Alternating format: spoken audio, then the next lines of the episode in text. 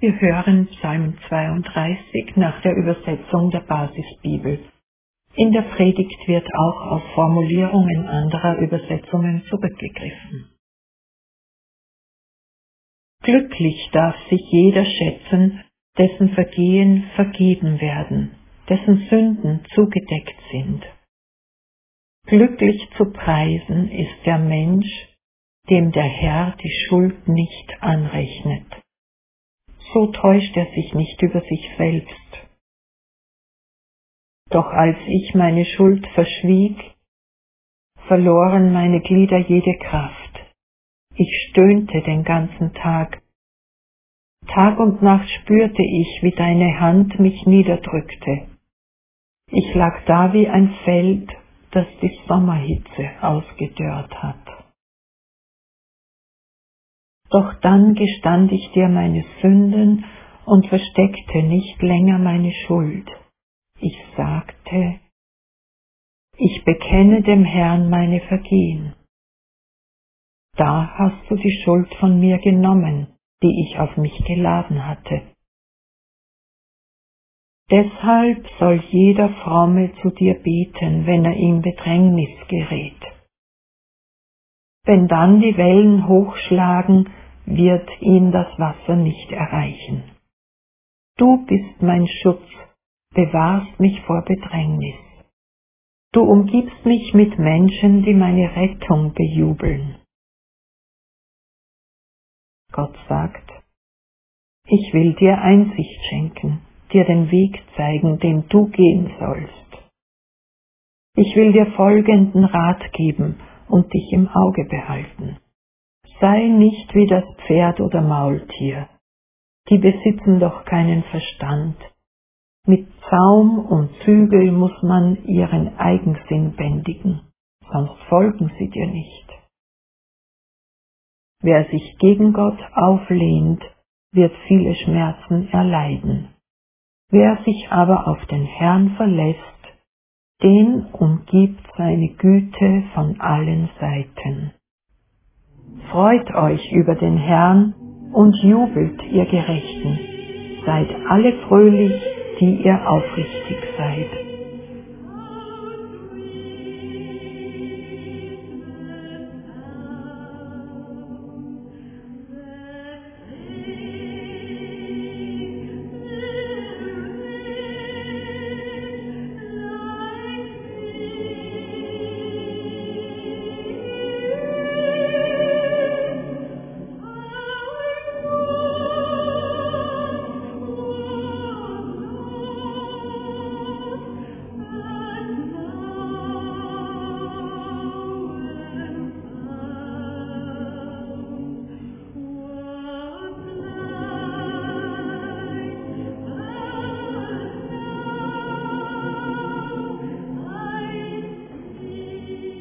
Als ich meine Schuld verschweigen wollte. Psalm 32. In der vielen vertrauten Luther-Übersetzung heißt der erste Satz, Wohl dem, dem die Übertretungen vergeben sind, dem die Sünde bedeckt ist. Wohl dem. Man spürt diesem Ausruf förmlich die Erleichterung ab. Der Betende taucht aus einer Beklemmung auf, die ihn innerlich zerfressen hat seine Gedanken in Beschlag genommen und alles gelähmt hat. Er hatte Angst, doch dann platzte die unglaubliche Erfahrung in sein Leben. Es war ganz anders, als ich es mir ausgemalt habe. Man kann nichts Besseres für sich tun, als denselben Weg zu gehen wie ich, sagt der Psalmist. Er preist uns seine Entscheidung an und gratuliert uns im Voraus, wenn wir es ihm gleich machen. Wohl dem, dem die Übertretungen vergeben sind, dem die Sünde bedeckt ist.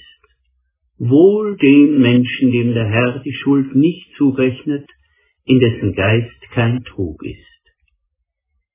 Die biblische Phrase wohl dem bedeutet so viel wie herzliche Gratulation an jeden der oder an jede die.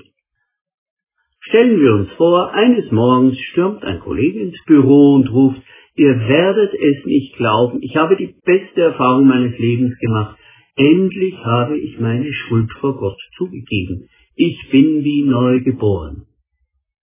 Wir würden an seinem Verstand zweifeln. Aber wer mit der verschwiegenen Seite anderer Menschen zu tun hat, Ärzte, Psychologen, Seelsorger, werden verständnisvoll nicken. Das Aussprechen der Schuld ist oft Auslöser für seelische Heilung. Warum wollte der Psalmist seine Schuld überhaupt verschweigen? Schuld ist Schande und schwächt die Position in Familie, Beruf und Gemeinschaft. Das positive Bild von sich selbst zerbricht und man befürchtet, dass das Bild, das andere von einem haben, noch ärger beschädigt wird. Das Grübeln über die Folgen sinkt als Bodensatz auf den Grund der Seele und man trägt fortan sein dunkles Geheimnis mit sich herum. Es ist der Stolz, der einen dazu bringt, die eigene Schuld zu verschweigen. Man will sich schützen, und dazu ist ein Maß an Stolz nötig. Wer sich nicht schützen kann, ist ein armer Tropf. Andere beginnen auf einem herumzutrampeln. Gewalt in der Ehe basiert oft auf dem Muster eines Wehrlosen und eines gewalttätigen Partners. Doch das Verschweigen hat seinen Preis. Als ich es wollte verschweigen, verschmachteten meine Gebeine durch mein tägliches Klagen. Denn deine Hand lag Tag und Nacht schwer auf mir, dass mein Saft vertrocknete, wie es im Sommer dürre wird. Der Mensch versetzt sich also zurück und beschreibt, wie er zerfressen wurde von der peinlich verschwiegenen Schuld. Es fühlte sich an, als ob seine Gebeine verschmachteten und er innerlich austrocknete. Immerhin war es dem Beter bewusst, wie es um ihn steht. Das Empfinden dafür kann man nämlich auch abtöten, und dann spürt man es nicht mehr, wie es an einem nagt. Die Folgeschäden stellen sich dennoch ein. Die vom Psalmisten so bilderreich geschilderte Seelenverfassung macht empfindlich. Man fühlt sich schnell angegriffen und wird reizbar, streitsüchtig, rechthaberisch und jähzornig. Mit sich alleine beginnen die endlosen Selbstgespräche, die wir schon erwähnt haben. Die Erklärungen, die man für sein Handeln sucht, die Rechtfertigung, mit denen man sich verteidigt. Solche Zustände greifen auf den Körper über, nagen im Gebein, wie es der Psalmist sagt. Herz-Kreislauf-Probleme, hoher Blutdruck, Magenerkrankungen, Verspannungen, Kopf- und Gliederschmerzen. Verheimlichte Schuld macht krank, raubt die Lebenskräfte und frisst die Zukunft auf. Also was um Himmels willen kann man tun? An diesem Punkt wird der Psalm seltsam einsilbig. Die bilderreiche Schilderung reicht kargen Sätzen. Doch dann gestand ich dir meine Sünde und versteckte nicht länger meine Schuld.